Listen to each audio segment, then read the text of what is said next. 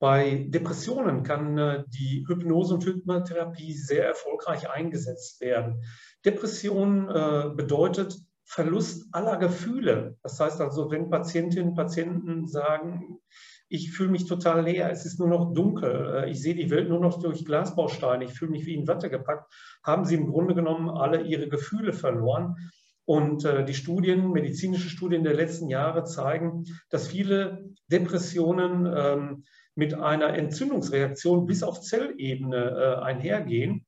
Und äh, die Hypnose und Hypnotherapie ist ein hochwirksames therapeutisches Verfahren, was es ermöglicht, ähm, die Aufmerksamkeit auf den Körper zu lenken, äh, die Konzentration zu fokussieren auf Bereiche im Körper, die äh, immer intakt waren, die immer intakt sein werden.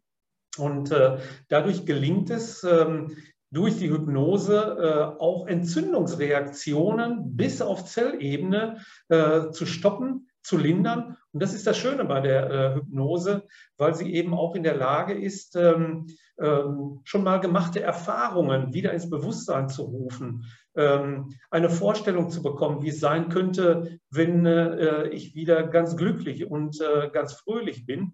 Also die Hypnose kann äh, insbesondere bei Depressionen sehr effektiv eingesetzt werden und hier zu einer dauerhaften, das heißt positiven Veränderung beitragen.